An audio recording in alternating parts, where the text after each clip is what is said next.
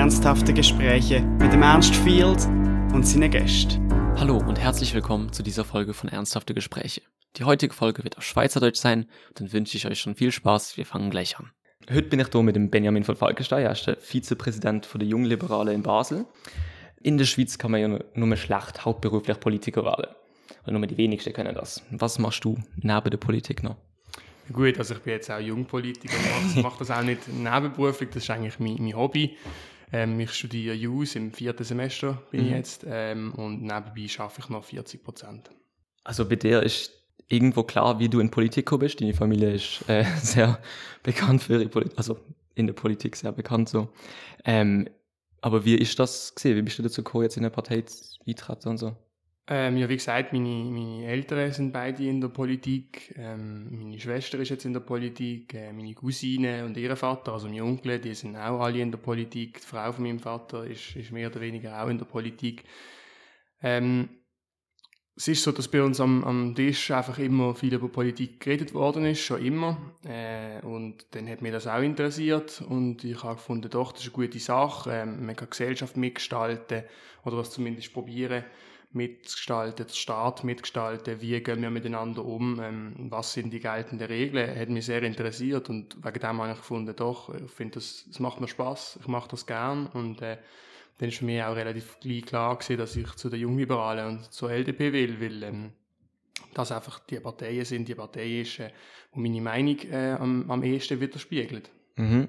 Ähm, wenn man jetzt in eurer Familie eine andere politische Meinung hätte, könnt, also wie wäre das, wenn man eine andere Partei beitreten würde? Würde das ein bisschen auf so Widerstand stoßen oder?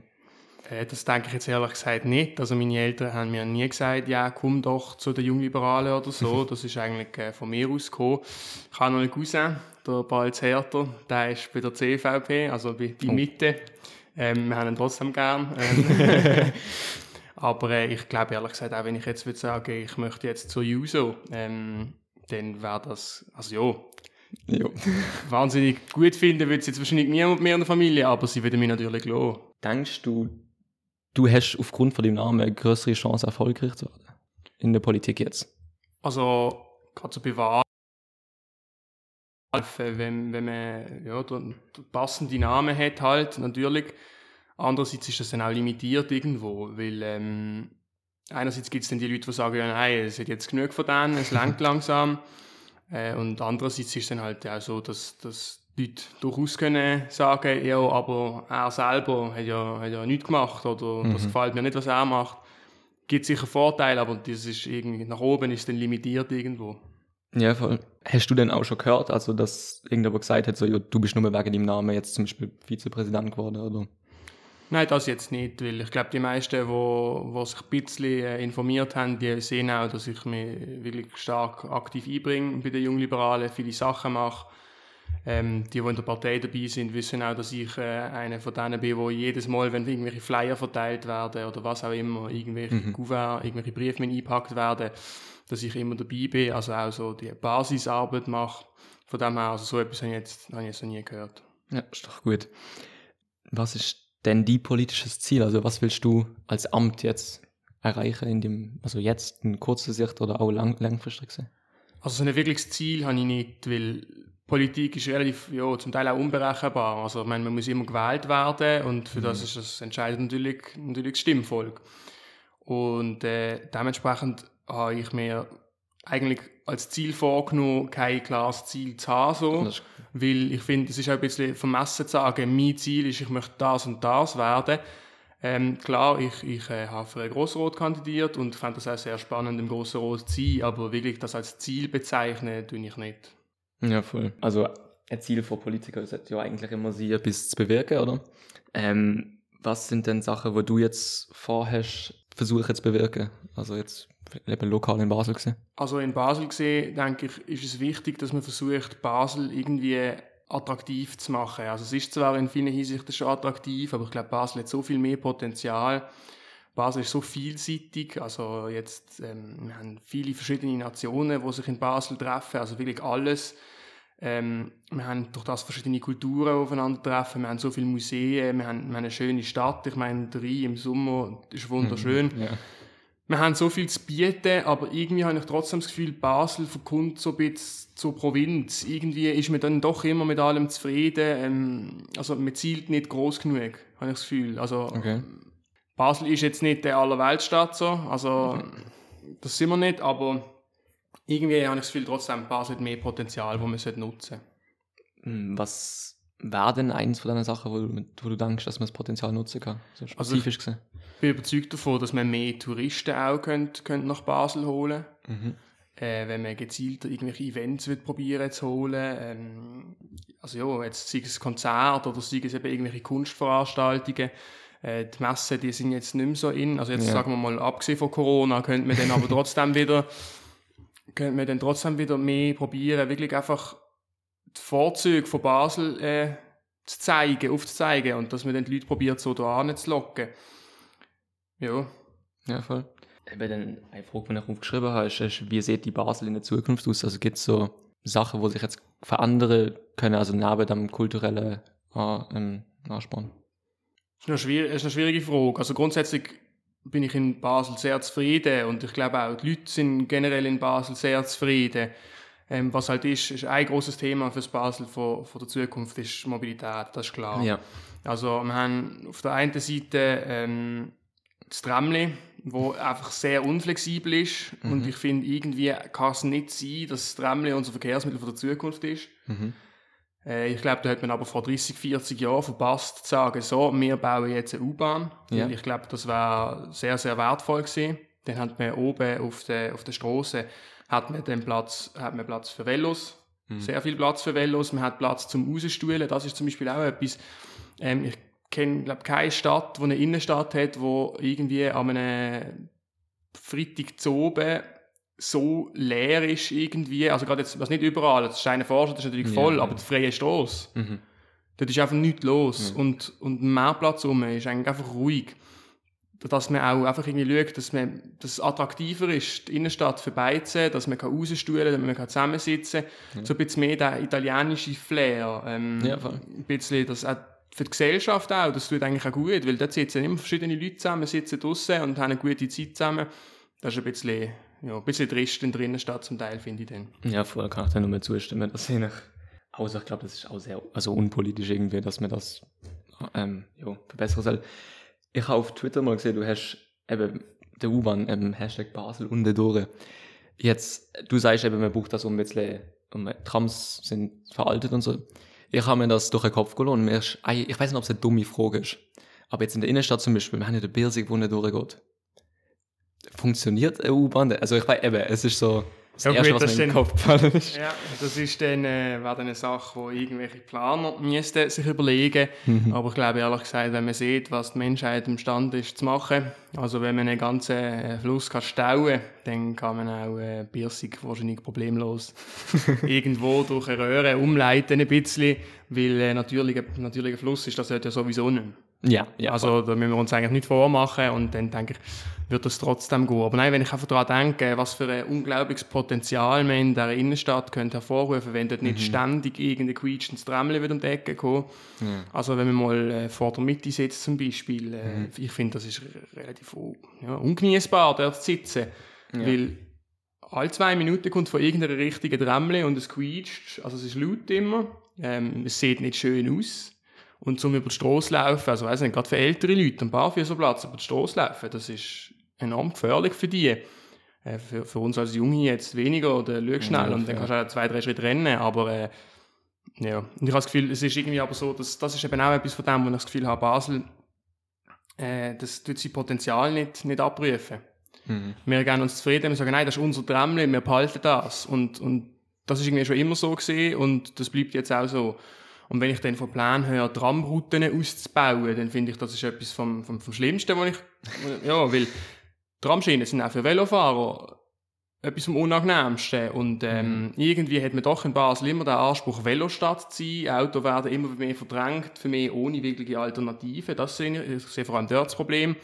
Dass Autos jetzt nicht unbedingt das ultimative Verkehrsmittel in einer Stadt sind, äh, das sehe ich jetzt noch ein. Aber bevor man wirklich für, für eigentlich alle Bevölkerungsgruppen gute Alternativen hat, finde ich, ist es ein bisschen, ein bisschen zu krass, wie, wie die Autos verdrängt werden in der Stadt.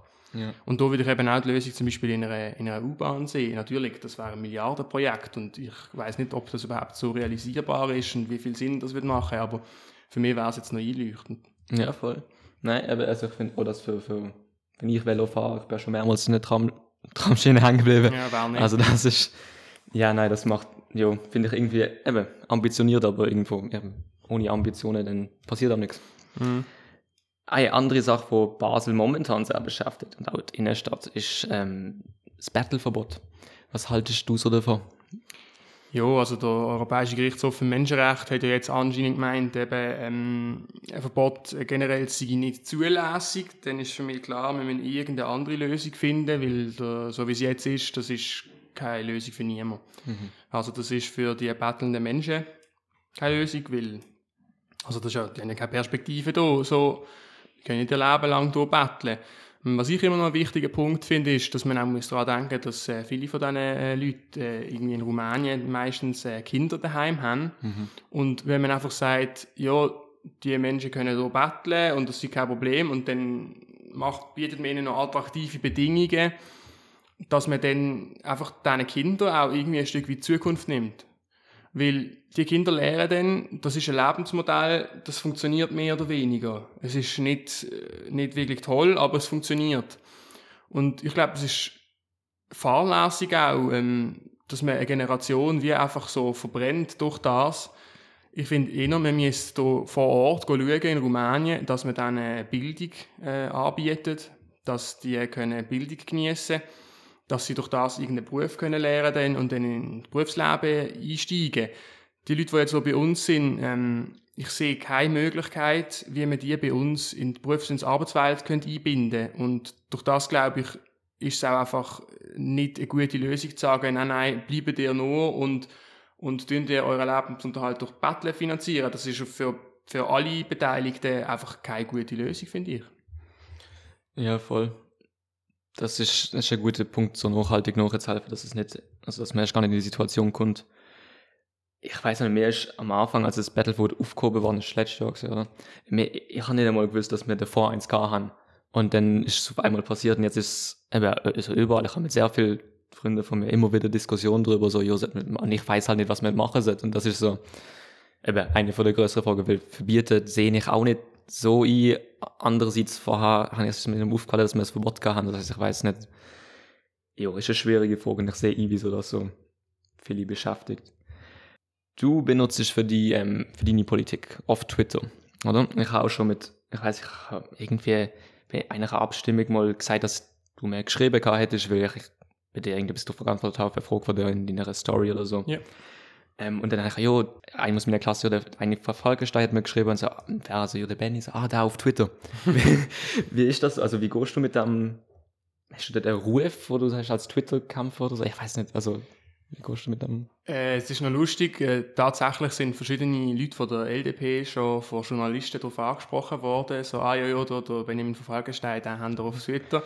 ähm, meine Parteikollegen äh, von der LDP sind leider auf Twitter nicht so präsent. Mhm. Ähm, die sind auf Instagram und auf Facebook, das haben die schon, aber äh, Twitter, da bin ich mit ein paar einzelnen anderen äh, relativ allein. Und ich habe einfach gemerkt, dass man auf Twitter hat man zwar sehr stark die Politbubble, aber äh, viele Journalisten, Journalistinnen, die dann äh, dort doch ihre Informationen beziehen. Mhm. Also die schauen das an. Ähm, das ist fast schon wie eine Medienmitteilung, wenn man, eine, wenn man einen Tweet rauslässt dort. Und man kann zum Teil auch recht schnell recht viele Leute erreichen. Es sind zwar immer ein bisschen die gleichen, mhm. aber trotzdem ist es irgendwie ein bisschen dort, das ist so, dort läuft die politische Aktualität im digitalen Raum, die läuft auf Twitter und äh, Facebook-Diskussionen, das ist mir oft ein bisschen zu blöd, ehrlich gesagt. Man sagt ja auch oft, dass das auf Social Media ist immer sehr toxisches irgendwie Stimmungsbild. Hast du schon irgendwie Hate auf Twitter oder so bekommen? Also so, dass du denkst, dass es dir zu weit geht mit dem? Ähm, ja, also ich bin schon mehrmals äh, relativ offen beleidigt worden, aber immer von Leuten äh, unter falschem Namen, ohne Profilbild und ehrlich gesagt von so mutlosen Leuten lasse ich mich nicht einschüchtern, weil ich meine, anonym auf, auf Twitter über beleidigen, das kann jeder. Ja. Äh, von so Leuten halte ich nicht. Also was die sagen, ist mir völlig egal. Ähm, es zeigt einfach, wie, wie engstirnig gewisse Menschen sind. Ähm, Das ist mir aufgefallen. Also die Leute jetzt sind in diesen spezifischen Fällen immer aus dem linken Spektrum gekommen. Mhm. Ähm, ja, das sieht man auch einfach, dass, dass viele Leute, die Toleranz predigen, selber aber überhaupt nicht tolerant sind gegenüber anderen Meinungen. Dass ähm, bei vielen Themen, habe ich das Gefühl, wird tabuisiert.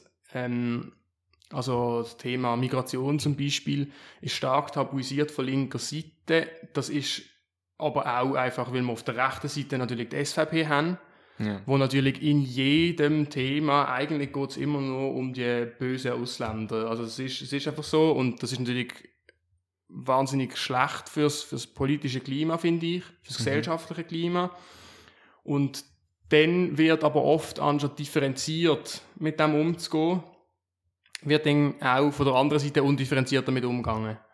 Ja. Also es wird dann viel, eben dann wird es eben viel toxisch, anstatt dass man einfach mit, mit Argument und, und mit irgendwie einer gewissen Logik halt einfach sagt, was, was eher von der SAP verzapft, ist Blödsinn, wird dann einfach oft eben undifferenziert, dann einfach nur gegen die SVP geschossen, anstatt dass man einfach beim Thema klar sagt, hey, schau mal, aus dem und dem und dem Grund ist das Blödsinn, was ich erzähle. Mhm.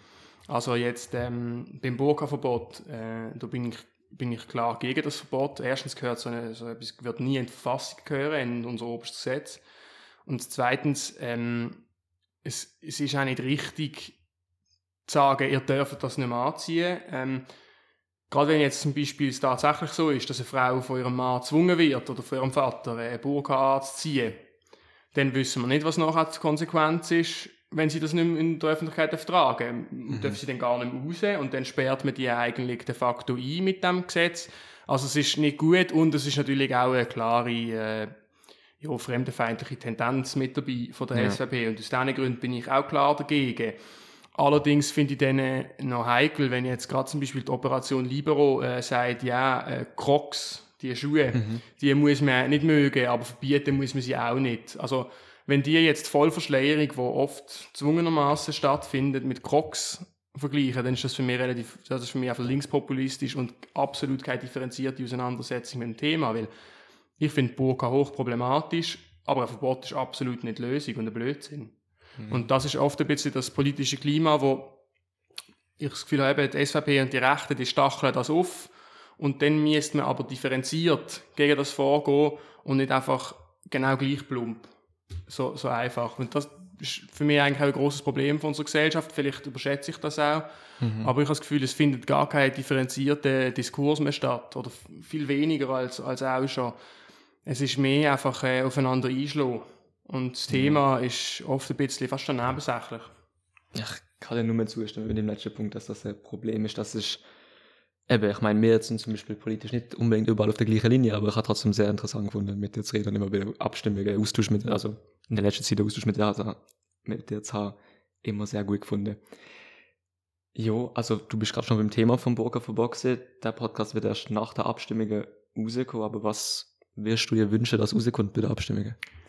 Also ich hoffe, es kommt beim, beim Burgerverbot ein Nein raus, wobei äh, der, der Trend jetzt ist eigentlich schlecht. Ja. Also der Trend weiß ich nicht, der Trend geht wahrscheinlich schon eher zu einem Nein, aber wir sind, glaube ich, bei 60% Ja gesehen bei diesen Umfragen.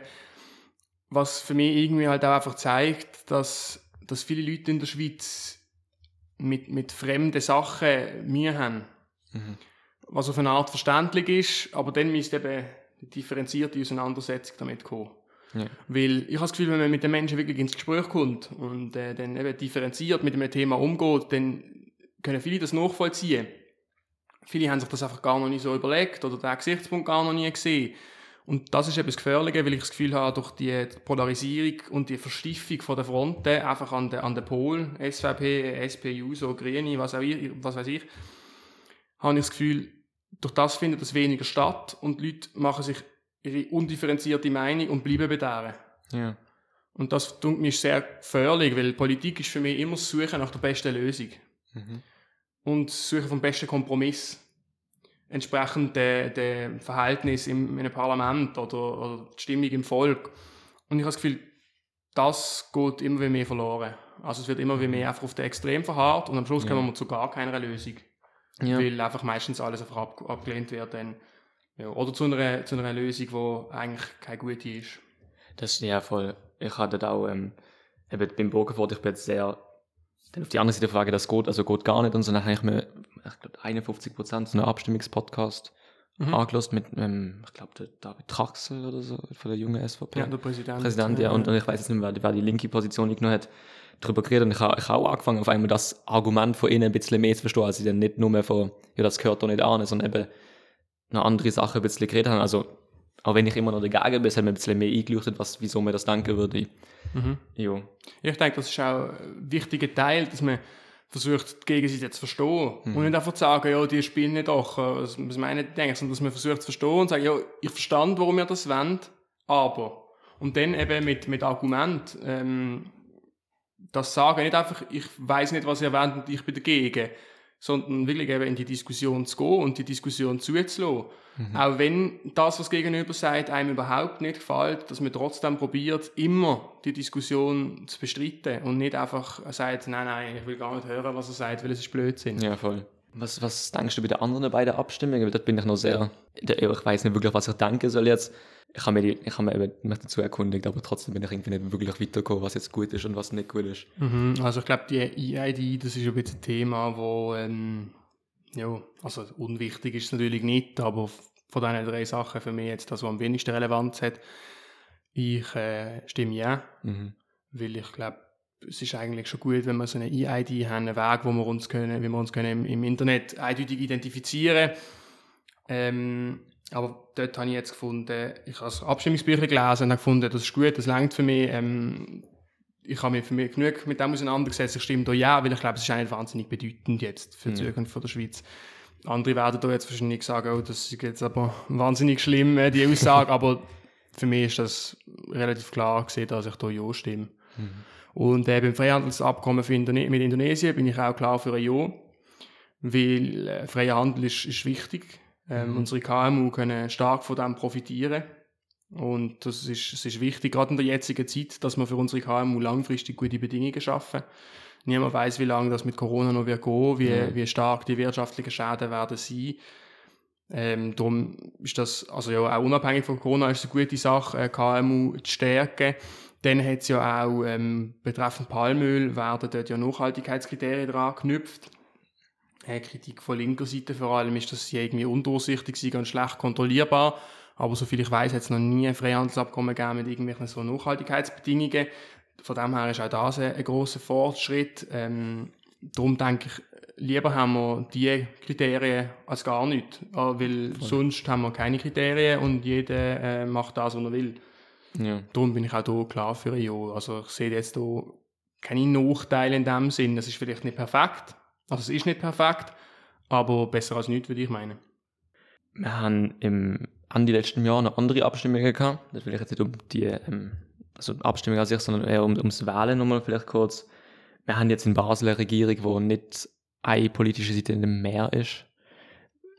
Du, ähm, ja, als LDP, wo jetzt ja, zwei Sitze in der Regierung, ähm, wie, wie siehst du das, das, das, also siehst du, das äh, funktionieren die Zukunft oder mehr Chancen als Risiken. also.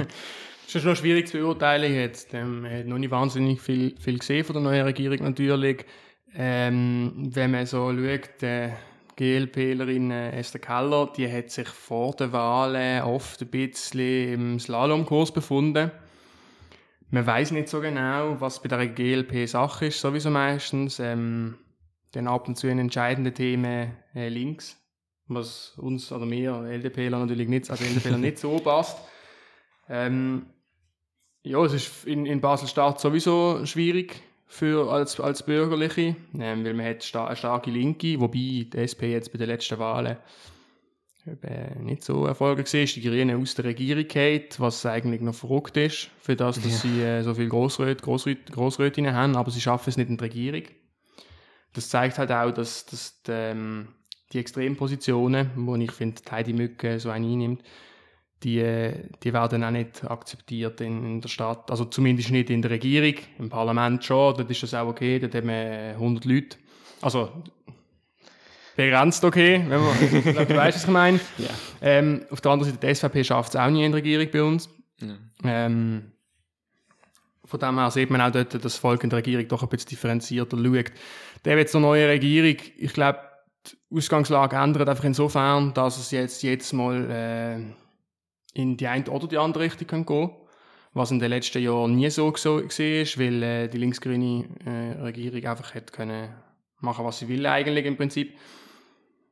Und ähm, das wird sich jetzt womöglich ändern. Also wahrscheinlich wird es in, in Umweltthemen wird es wahrscheinlich eine linke Regierung sein. Mhm. In, in Sachen Finanzen wahrscheinlich dann eher bürgerlich, aber das ist halt dann auch aufgrund von der Departementszuteilung noch ein bisschen schwierig, aber jetzt vom Gesamtregierungsrat her würde ich, würde ich von dem ausgehen und äh, ich glaube, das wird schon, das glaube, das wird schon gut sein, so. Ja. Also, ähm, so ein Gleichgewicht ist, ist nicht das Schlechteste. Und es ist besser als eine klar, also aus meiner Sicht besser als eine klar linke Mehrheit. Äh, man hat natürlich eine bürgerliche Mehrheit gewünscht, aber das ist jetzt immerhin ist jetzt mal, mal die, die linke Mehrheit gebrochen und das ist jetzt mal den Leuten auch vor Augen geführt worden. Das ist nicht einfach in Stein gemeißelt, dass das so muss sein. Und es hat gerade auch jetzt bei den Wahlen hat man gemerkt, ähm, vom ähm, wirklich mit, mit vier guten Kandidaten, Kandidatinnen gekommen ist, dort haben unsere, unsere Leute in der Partei gefunden, doch, das ist eine gute Sache, wir glauben daran und haben auch wirklich Gas gegeben. Also ich bin jetzt zwar noch nicht ewig dabei, ähm, aber ich habe gefunden, das ist jetzt ein Wahlkampf gesehen, wo man wirklich gespürt hat, dass sich wirklich viele Leute äh, politisch engagieren und, und mithelfen bei so Sachen und das hat dann auch recht viel, äh, recht viel Spaß gemacht mhm. mit so vielen anderen zusammen. Jo, du hast gerade erwähnt, dass es eben auch im großen Rot Sachen gibt, die nicht okay sind. Jo, willst du dazu noch irgendeine, also eben der Erik Weber oder ist jetzt das gemeint, willst du dazu gerade irgendetwas sagen oder wenn wir das? Jo, das, also. dort gibt es nicht wahnsinnig viel dazu zu sagen. Ähm, ich finde, es ist relativ problematisch, dass auch viele junge Leute äh, da so aufjubeln. Mhm. Also natürlich finden sie ihn politisch nicht gut, aber sie finden es so lustig, seine Videos. Und ich finde das sehr gefährlich und ich finde, das sollte man einfach nicht verbreiten. Ähm, wir haben von den Jungliberalen und der LDP letzte Woche zusammen eine Medienmitteilung gemacht, nachdem ja, er Zibel Arslan aufs Übliche beleidigt hat, auch rassistisch. Ähm, wir schauen hier nicht weg. Äh, bei Rassismus dürfen wir nicht wegschauen. Viele haben gesagt, ja, gebt doch dem jetzt nicht noch eine Plattform. Ähm, ich bin aber der Meinung, der hat jetzt sowieso schon Präsenz. Und wenn man dann auf das kann ansprechen kann, dann jetzt gerade, wo es sowieso einen Trubel gibt, mhm. dann kann man das jetzt ansprechen. Ähm, weil eben, wie gesagt, bei Rassismus äh, schauen wir nicht weg. Das, das darf man auch nicht, finde ich. Äh, nur weil man sagt, ja, man darf dann keine Plattform geben, ähm, finde ich heikel. Es kann nicht sein für mich, dass jemand, der dreimal wegen Wahlbetrug verurteilt worden ist, immer noch in einer Demokratie teilnehmen Also, ja, das ist natürlich ein sehr heikles Thema, dass man bewusst Leute aus einer Demokratie auszuschließen. Ja. So. Aber ja, also ein Wahlbetrug, der einen direkten Zusammenhang hat, ja, mit den Wahlen und dann seinem Amt, das finde ich, irgendwo muss man dann auch Grenzen setzen und sagen, wer beschisst in einem Spiel, der darf nicht mitmachen. Das ist wie wenn man im Fußball Regeln bricht und einfach hinten umgrätscht, kriegst du eine rote Karte, dann darfst du auch nicht mitmachen. Ja. Ähm, darum finde ich sehr heikel und es ist aber auch ein bisschen ein Problem, wo, wo ja, ich weiß nicht, ob das jetzt so einfach ist, aber auch ein Stück weit die Jugend mitgeschaffen hat, so durch das Weiterverbreiten von diesen Videos ähm, weil ich glaube doch, dass ganz viele Leute aus, aus Spass ihn wählen und das ja. ich für höchst problematisch. Ja, und ähm, dort sind wir auch nochmal beim Thema Twitter. Stimmt, wir sehen dort, äh, wir haben äh, einen Tweet gemacht und der ist geteilt worden von Politikerinnen und Politikern aus der ganzen Schweiz, weil das, das sieht man auch, also das Thema, das ist schweizweit in den Medien äh, da lachen alle über Basel. Ähm, und dort haben wir auch, also jetzt einfach mal so, so, so als Zahl zur Reichweite, dort haben wir 25.000 Views gehabt. Yes. Man erreicht über Twitter viel. Es ist zwar vor allem Politbubble, aber man, man kommt dort, kommt man weit. Ja, ist auch wichtig. Jo, eben, ich merke auch, also bei uns Jungen, es ist auch, also Erik Weber ist so ein bisschen so eine Kultperson irgendwo, wo dann manche Videos von ihm eben die Eltern vielleicht noch ein bisschen lustiger gesehen sind und so, und dann kann man das so ein bisschen einfach drüber lachen, aber als er dann eben jetzt im Dezember gewählt worden ist, bin ich auch schon schockiert drüber gesehen und auch denke ich, okay, das macht einfach aus Spaß. Und dann jetzt mit, also finde ich, also ja, eben, es geht gar nicht. Und, und es ist so ein Video gesehen, was ich dann auch nicht so lustig gefunden habe, also eben, die anderen kann man irgendwie drüber lachen, wenn er, wenn er, ja, so, so dumme, dumme Sache seid, aber das ist einfach so wie, einfach eben, einfach überhaupt nicht lustig. Ja, also, ja, also ich, ich äh, finde auch, ich finde es schon länger, also ganz am Anfang die ersten Videos, ja, ja, das meine ich jetzt das, das, das, das, das habe ich natürlich auch lustig gefunden, unterhaltsam, aber wenn man sich dann ein bisschen mit, der, mit dem Parlament befasst und so und dann mhm. schaut, wie da der Parlamentsbetrieb aufhaltet und wirklich bei jedem Thema irgendein Votum haltet, wo völlig irrelevant ist, weil ja nie im Leben jemand, jemand auf ihn los dort und er dann eigentlich immer wieder zu seinem Thema kommt äh, mit den mit den Ausländern, wo er, wo er ja äh, unbedingt will loswerden ähm, dann denke ich mir einfach, das ist, das ist höchst tragisch. Und mhm. es ist auch kein bisschen lustig. Und, oh, ja. und dann, wenn man sieht, dass bei, bei Wahlen für ein Amt im Rotsbüro vom Grossen Rot tatsächlich drei Leute, oder sagen wir zwei Leute, zusätzlich zu ihm, ihn gewählt haben, für, für ein Amt im Rotsbüro und das anscheinend sogar dort im Rot lustig gefunden haben, dann muss ich sagen, ist es doch sehr bedenklich. Also wenn, yeah. wenn nicht einmal die dort können sagen, nein, wir finden das nicht lustig, sogar dort sind sie anfällig für so Blödsinn und dann muss ich sagen, das ist ja. höchst, höchst tragisch eigentlich, etwas anderes kann man, kann ja, kann man dazu fast nicht sagen. Finde ich, triffst du gut. Eine Frage, die ich dir stelle, ist, wo du auch schon ein bisschen drauf eingegangen bist im Vorhinein, was denkst du, sind die größten Herausforderungen, wo in Zukunft unsere Gesellschaft zukommen? Also, statt eben das mit dem sich nicht auseinandersetzen von der beiden, wenn Politik jetzt polarisiert ist, das finde ich auch ein sehr großes Problem. Aber gibt es eine andere Herausforderung, wo du siehst, wo jetzt auf uns zukommt, wo du denkst, da müssen wir drauf achten?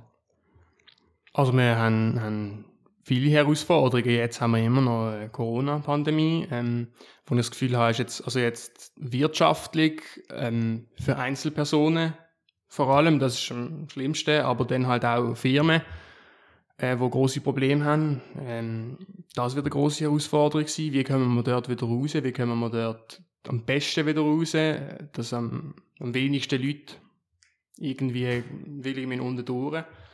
Das wird unvermeidbar sein, aber dann müssen wir auch als Gesellschaft schauen, dass man, dass man für die da ist. Mhm.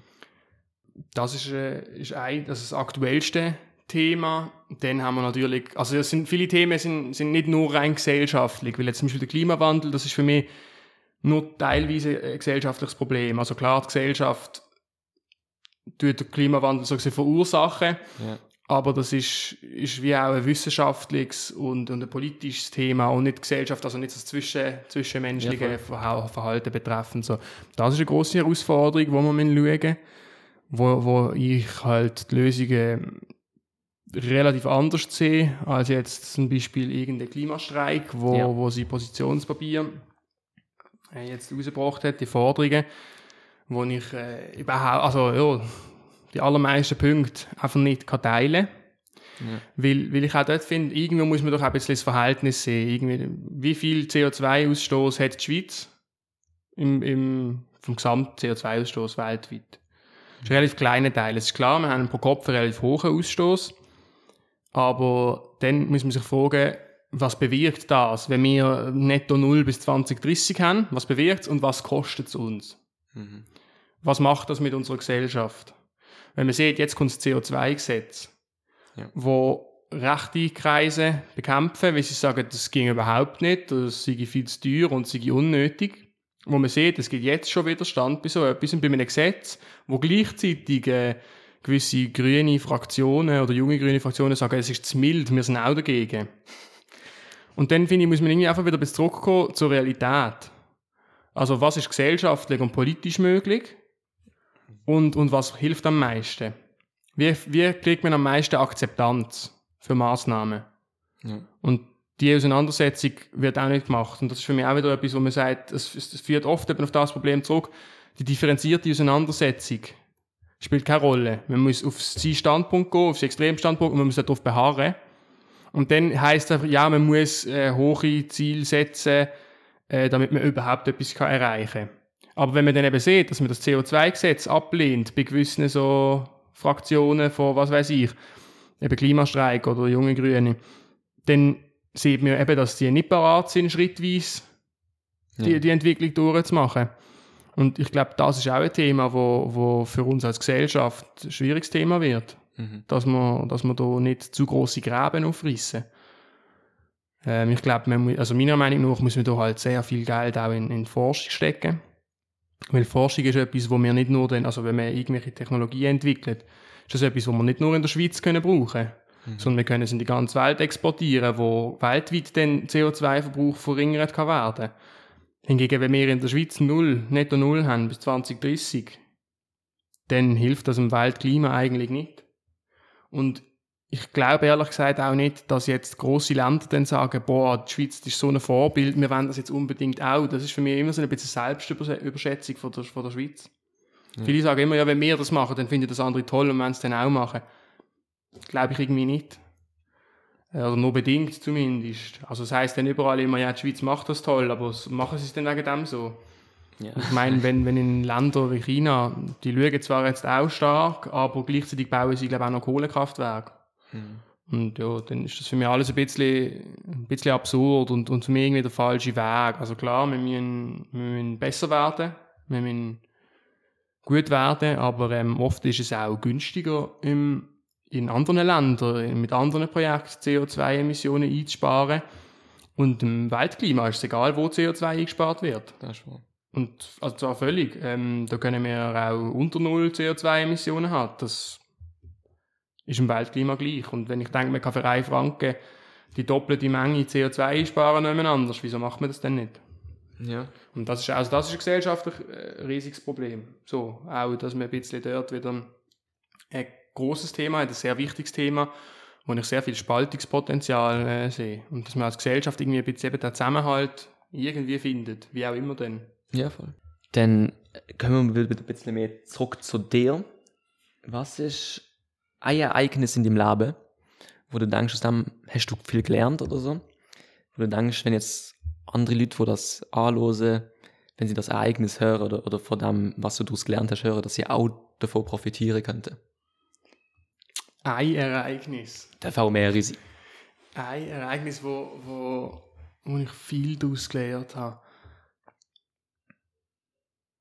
Also ein Ereignis kommt mir jetzt wirklich nicht in den Sinn. Auch nicht, mhm. auch nicht so speziell. Es gibt auch nicht ein Ereignis, das mich äh, politisiert hat. Das gibt es bei mir irgendwie nicht. Ähm, das ist bei vielen Leuten so, wo sie sagen, ja, irgendwie dort und dort, bei dieser Abstimmung bin ich politisiert. Das gibt es bei mir nicht. Ich glaube, ich bin politisiert auf die Welt gekommen. ähm, das gibt es bei mir nicht, aber was ich glaube, was wichtig ist, was mir viel geholfen hat, ist, dass mir mal jemand gesagt hat, du musst viel zuhören Du musst viel zuhören und dann musst du selber, also gerade jetzt für die Politik, und dann musst du selber auch viel debattieren, viel diskutieren. Durch das lernt man viel, also man lernt zu debattieren, man lernt, wie geht man in einem Gespräch mit den anderen um und durchs Zuhören lernt man einfach unglaublich viel. Und ich glaube, das ist auch ein bisschen so, dass man heutzutage gar nicht mehr so viel möchte zuhören. Mhm. Aber der Effekt, wie viel man kann lernen, wenn man einfach nur anderen Leuten zuhört, Egal, ähm, von welcher politischen Richtung die jetzt kommen. Durch Zuhören lernt man enorm viel und durch genaues Zuhören kann man in einer Diskussion nachher auch besser ansetzen, weil man kann auf die anderen Leute eingehen. Und wenn man in einem Gespräch aufs Gegenüber auch wirklich eingeht, auf das, was er gesagt hat, dann nimmt es das auch viel ernster, als wenn jetzt einfach du sagst deine Argument und ich habe Argumente, die gar nicht an die ansetzen, sondern völlig nebeneinander und bringe die. Dann reden wir aneinander vorbei. Ja. Und darum ist, ist dass eben eigentlich der Tipp, das Zuhören mehr, äh, mehr zu berücksichtigen, das ist für mich ein Tipp, wo ich sehr viel daraus gelernt habe und dann eben durchs, durchs Zuhören nachher. Aber so ein Ereignis, wo ich viel daraus gelernt habe, gibt es, glaube ich, wirklich nicht. Okay, voll. Nein, also, ich finde deine Antwort auch gut, was du gesagt hast. Und wegen dem sollten wir den Podcast auch hören. Wenn ich auch zuhören, oder? Ja, ja genau. Zuhören ist immer wichtig. Ja. Dann gerade anknüpfend an das noch was willst du denn noch gern lernen? Also jetzt generell? Ganz generell. Ganz was, generell. Das, Igor, was immer du willst. Ja, ja, Italienisch. Okay. Wieso? Weil äh, wir sind jedes Jahr in Italien mit der Familie und ich kann kein Italienisch.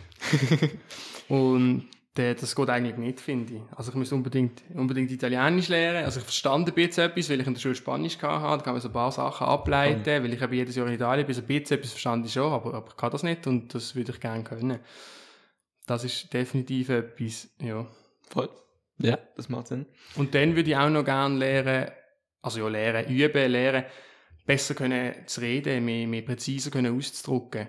Weil ich finde, präzise Spruch ist etwas sehr beeindruckendes irgendwie. Mhm. Leute, die, die mit Wort so können reden, auch spontan, dass jeder sie versteht und findet, doch, das macht Sinn, das ist aufschlussreich. Also ja, besser und genauer können zu reden. Ja, voll. Das, das würde ich auch gerne, gerne können. ja. Denn als abschließende Frage kann ich jetzt noch etwas. Wie würdest du als Mensch gern anderen in Erinnerung bleiben? Also ich würde gern in Erinnerung bleiben bei anderen Menschen als, als freundlich, auf jeden Fall. Weil ich glaube, so freundlich sein ist die Grundlage von, von allem Positiven, Zwischenmenschlichen. Dann würde ich gerne als, eigentlich, ja, als, als locker, mehr oder weniger locker wahrgenommen werden und nicht so als irgendwie verkrampfte Sieg, wo immer unbedingt muss alles durchsetzen. Ähm, das ist, glaube ich, auch ein bisschen, ein bisschen etwas, was ich noch ein bisschen ja, auch muss lernen manchmal Sachen ein bisschen lockerer zu nehmen. Mhm. Ähm, und nicht, äh, nicht allzu ernst zu nehmen. Weil das ist, glaube ich, gerade auch in der Politik noch, noch wichtig, dass man auch irgendwie dann trotzdem eine gewisse Distanz hat. Ja, weil, wenn man alles immer viel zu ernst nimmt, oder persönlich sogar, dann, dann kommst du nie hin. Weil, also in der Politik, Politik lebt ja eigentlich vom Gegenwind. Mhm. So, weil, wenn man, also man hat nie in der Politik, wo einfach immer sagen, ja voll, super Idee, ich machen. Gibt's eigentlich nicht. Und darum eben, ich möchte in Erinnerung bleiben bei, bei Leuten, die ich treffe. Also ich nehme mir das nicht aktiv vor, wenn ich die Frage hoffe, yeah. findet mich jetzt noch nett. Und wenn mich jemand nicht nett findet, dann ist mir das auch egal. Aber grundsätzlich möchte ich schon eigentlich als, als, als netter, anständiger Mensch äh, wahrgenommen werden, wo, eben, wo locker ist und, und sich auch eben um, um andere sorgt, so, als, als fürsorglicher Mensch auch. Mhm. Ja, voll. Aber es ist eigentlich noch, noch schwierige Frage, so etwas, wo ich mir eigentlich nicht Gedanken darüber mache. Ja. Weil, äh, wie gesagt, es ist mir im Prinzip mehr oder weniger egal, was, was andere Leute von mir denken, außer jetzt eben bei meinen Freunden und Familie natürlich so. Aber das ist eben das, haben wir uns nie, nie groß Gedanken gemacht. ja, voll. Gibt es noch irgendetwas, was du sonst einbringen willst? Ja, also generell einfach, wenn, wenn junge Leute, die sich politisch interessieren, würde ich einfach raten, gönnt in Politik, egal äh, ob, ob links oder rechts. Gönnt in eine Jungpartei oder in irgendeine Vereinigung oder in irgendein Komitee für ein spezifisches Thema. Wenn es nur ein Thema ist, engagiert euch, ähm, beteiligt euch, weil Demokratie und unsere, unser System, das lebt von Partizipation. Und meldet euch einfach bei einer, bei einer Jungpartei. Ähm, die haben alle Websites und, und Instagram-Accounts und Twitter oder was auch immer. Schreibt denen dort einfach und, und könnt mal schauen. Ähm, und tun nicht einfach sagen, ja, ja, Politik, das ist viel zu kompliziert und das würde mich zwar interessieren, aber ja, die da oben machen sowieso, was sie wollen. Das, das funktioniert nicht, das, nicht, das bringt auch nichts. Darum einfach engagieren, mitmachen und auch die demokratischen Rechte, die man hat, wahrnehmen. Also abstimmen zum Beispiel ist für mich, ich habe noch nie eine Abstimmung verpasst. Mhm. Das ist für mich etwas vom Wertvollsten, was wir haben in unserer Gesellschaft. Ja, das finde ich ein gutes Schlusswort. Danke vielmals, dass du da gekommen bist und vielleicht können wir das ja mal wieder machen, wenn es wieder Sachen zum Abstimmen gibt oder so. Ja, ja, danke vielmals für die Einladung.